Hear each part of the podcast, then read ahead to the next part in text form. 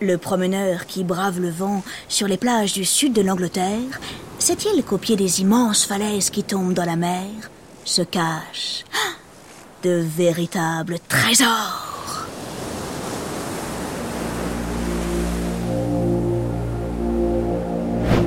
Marianne, elle, le sait. Ses yeux sont noirs et il brille comme aucun autre. Au fond de sa pupille dansent deux petites flammes. C'est la soif de la connaissance et le désir de la découverte. Marianne a 12 ans. Cette surprenante enfant ne va pas à l'école. Elle a déjà un métier. Elle est chasseuse de fossiles.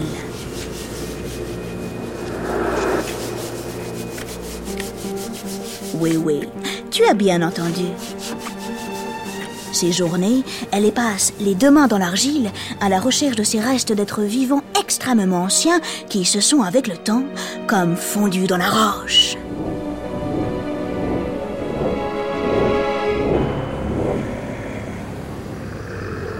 En 1811, en 1823 et en 1828, elle va découvrir les squelettes de trois fascinantes créatures qui changeront le monde et la science à tout jamais.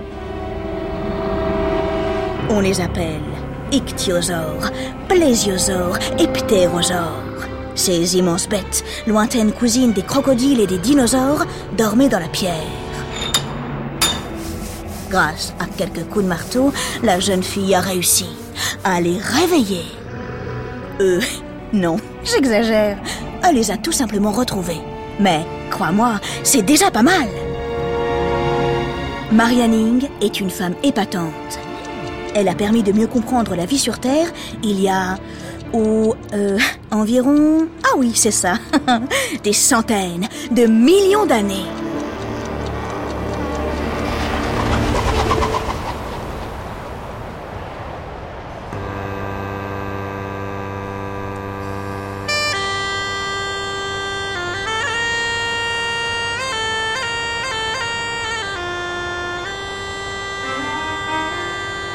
Nous sommes au bord de la Manche, dans la petite ville de Lyme Regis, dans la région du Dorset. C'est l'année 1811. Au chaud du lit, Marie avale un bon bol de soupe. Elle se dépêche. Son frère Joe est parti depuis belle lurette.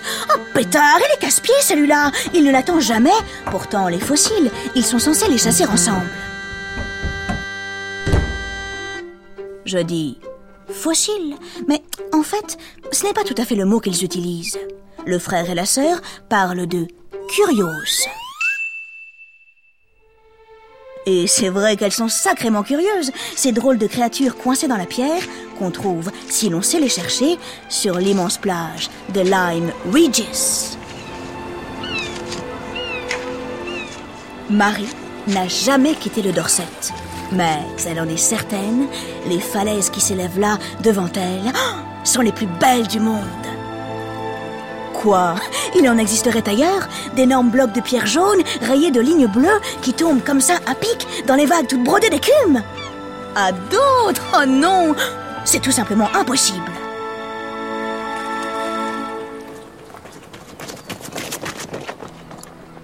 En toute hâte, elle rejoint son frère, déjà à l'œuvre, tout au bout de la plage. De son panier, elle sort un petit marteau. La chasse commence. Il y a plusieurs façons de trouver des fossiles. Chacun a sa technique. Marie fait confiance à ses yeux. En déambulant au pied de la falaise, elle regarde, elle scrute, elle examine chaque petite roche qu'elle foule du bout des pieds. Et soudain, elle les voit. Coquilles, écailles de poisson, os, dents. Tous ces petits morceaux, toutes ces traces que les êtres vivants ont laissées il y a fort longtemps dans la roche, ils apparaissent tout d'un coup, ils lui sautent aux yeux. Le monde pourrait tout aussi bien disparaître. Marie ne voit absolument plus que.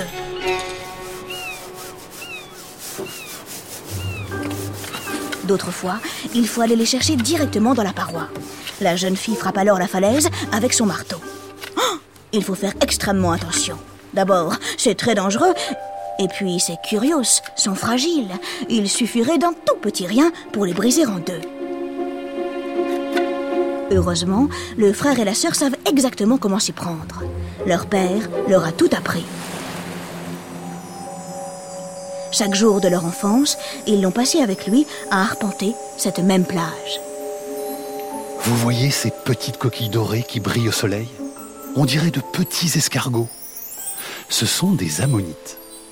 Et cet os tout rond, avec un trou, c'est une vertèbre. Ça vaut cher. Intact, sans brèche et en un seul morceau, vous pourrez en obtenir un shilling. Richard était ébéniste. Fabriquer des meubles, ça ne suffisait pas à payer les factures. Alors, pour faire bouillir la marmite, il s'était mis à chasser et à vendre des fossiles. C'est curieux, les touristes en raffolent. Depuis sa mort, l'année dernière, Marie et Joe ont repris le flambeau. Si la famille Hanning mange chaud le soir, c'est grâce aux créatures que les enfants arrivent à débusquer dans la roche.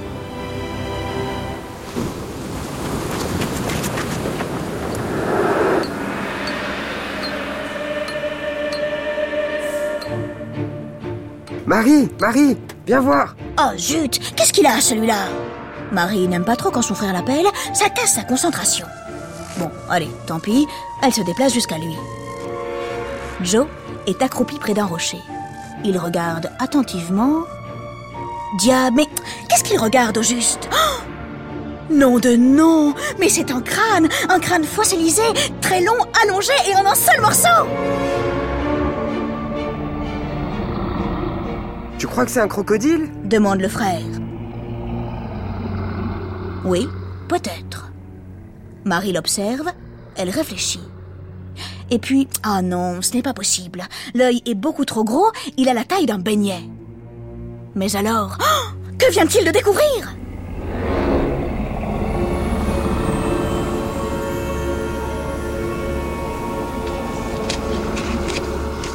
Trois mois plus tard, Marie retourne chasser, seule, exactement au même endroit.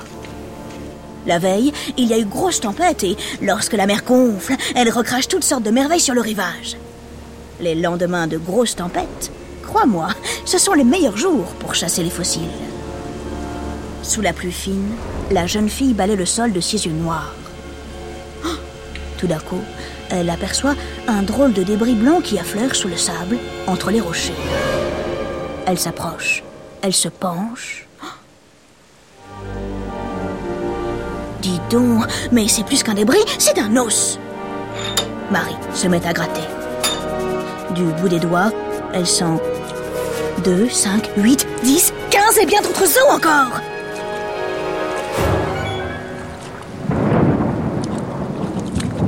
Son cœur bat tout à coup très fort dans sa poitrine. Elle le sait, ce qu'elle vient de découvrir est extraordinaire. C'est un immense squelette. Il faut des semaines pour le dégager sans l'abîmer. Il mesure 5 mètres de long. En le comparant avec la tête découverte trois mois plus tôt, la jeune fille comprend que ces deux trouvailles font partie du même corps. Voyons, voyons, de quel animal s'agit-il? En suivant les lignes dessinées par la carcasse, Marie devine une créature aquatique. On dirait un immense dauphin avec un très long bec. Cela ne fait aucun doute, ce fossile est tout à fait unique. Immédiatement, la nouvelle se répand dans toute la région. Un grand collectionneur achète le squelette et le revend quelques années plus tard à un musée de Londres.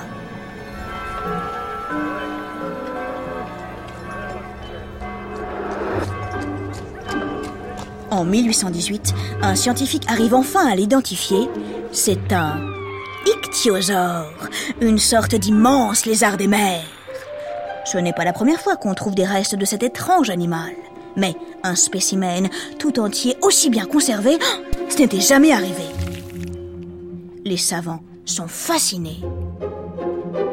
Cette drôle de créature pose pas mal de questions. À cette époque, les scientifiques pensent que Dieu a créé la Terre et toutes les créatures vivantes qui s'y trouvent. L'univers, ils en sont persuadés, aurait à peu près 6000 ans. Dieu étant parfait, il aurait tout réussi d'un coup, le monde depuis sa création n'aurait donc jamais changé. Mais, depuis quelques années, certains commencent à remettre en question cette théorie. Elle leur paraît louche. Si Dieu a créé toutes les créatures vivantes, alors où ces extraordinaires animaux, dont on retrouve aujourd'hui les squelettes, se cachent-ils? Pourquoi ne voit-on pas de temps en temps, par exemple, un ichthyosaure nager dans l'océan Un certain Georges Cuvier, un grand scientifique français, travaille sur une nouvelle théorie. Selon lui, si on ne croise aucune de ces mystérieuses créatures, c'est qu'elles ont disparu.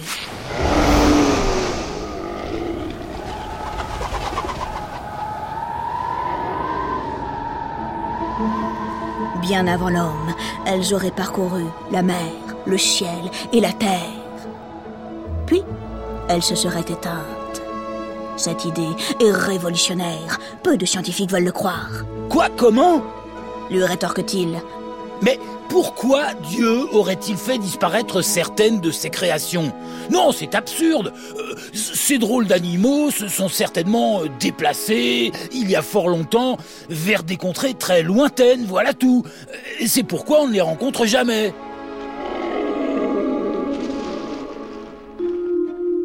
Oui, hum, bof. Pas très satisfaisant cet argument.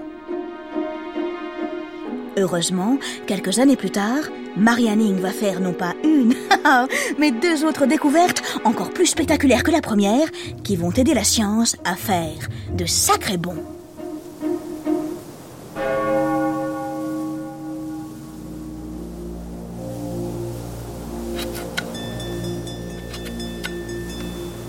Nous sommes en 1823. Les fossiles, Marie les chasse désormais toute seule, sans son frère. Elle habite toujours Lyme Regis, elle a 24 ans. À grandes enjambées, elle arpente l'immense plage battue par le vent.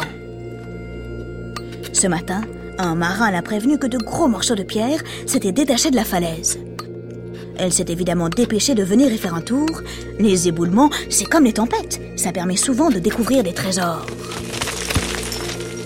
Et en effet, bingo Un magnifique squelette de 3 mètres de long, quasiment intact, repose sur le sable. Marie l'observe attentivement. On dirait oh, une immense tortue, sans carapace, avec des nageoires et un très long cou. Oh, ça, par exemple, ça ne ressemble à rien, mais absolument rien de connu. Marie a la chair de poule. Ce genre de créature, personne n'en a encore jamais trouvé. La chasseuse vient de découvrir une espèce inconnue.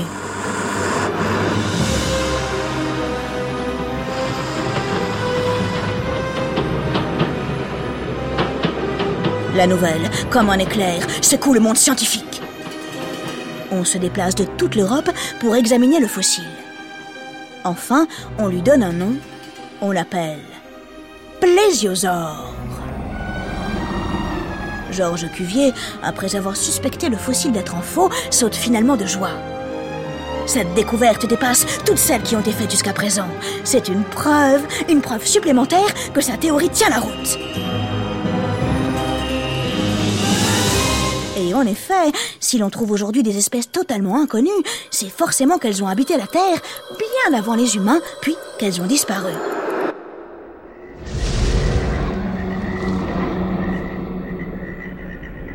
La vache! Grâce à son fabuleux fossile, Marie a permis de faire voler en éclats les arguments religieux.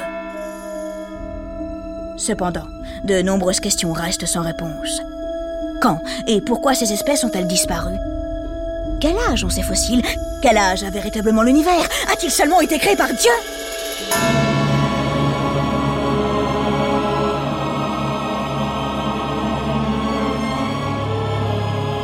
Pour tenter d'y répondre, les théories les plus folles se mettent à circuler. Marie, de son côté, continue de chasser. En 1828, elle découvre le fossile d'un ptérosaure, un animal encore plus mystérieux que les deux précédents. Il a un tout petit cou, une énorme tête, une grande bouche remplie de dents extrêmement pointues et deux ailes. C'est une grande bête volante, sans doute l'une des premières apparues sur la Terre.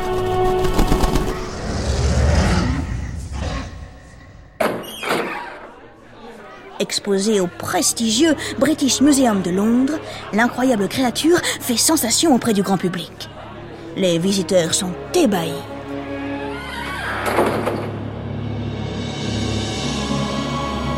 Marianing avait un don, celui de trouver les plus extraordinaires fossiles de son temps. Ces découvertes sont d'une importance capitale, elles ont apporté la preuve de l'extinction de certaines espèces. Après cela, on retrouvera la trace d'autres fabuleux animaux disparus comme les dinosaures.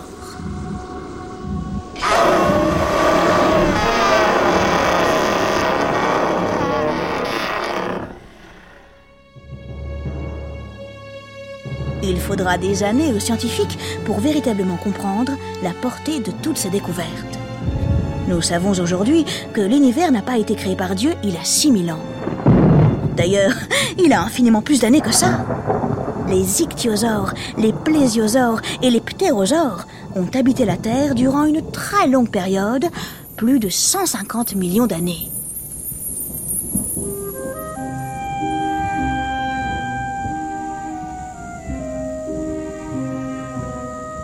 Un autre grand mystère demeure cependant. Pourquoi ne connaît-on pas mieux aujourd'hui le nom de Marianning Malgré son esprit vif et sa grande intelligence, la chasseuse avait deux défauts. Marie était une femme et elle était pauvre.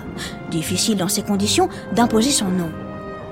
Heureusement, telles les tempêtes qui ramènent parfois quelques trésors, la mémoire de l'humanité, de temps en temps, fait ressurgir, oh, d'incroyables personnages.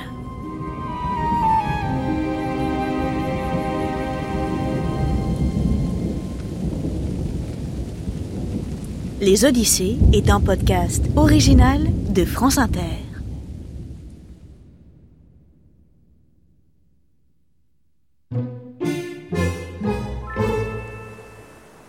Tiens, tiens, mais au fait, pourquoi autant de fabuleux fossiles ont-ils été découverts dans le sud de l'Angleterre, près des falaises de Lyme Regis?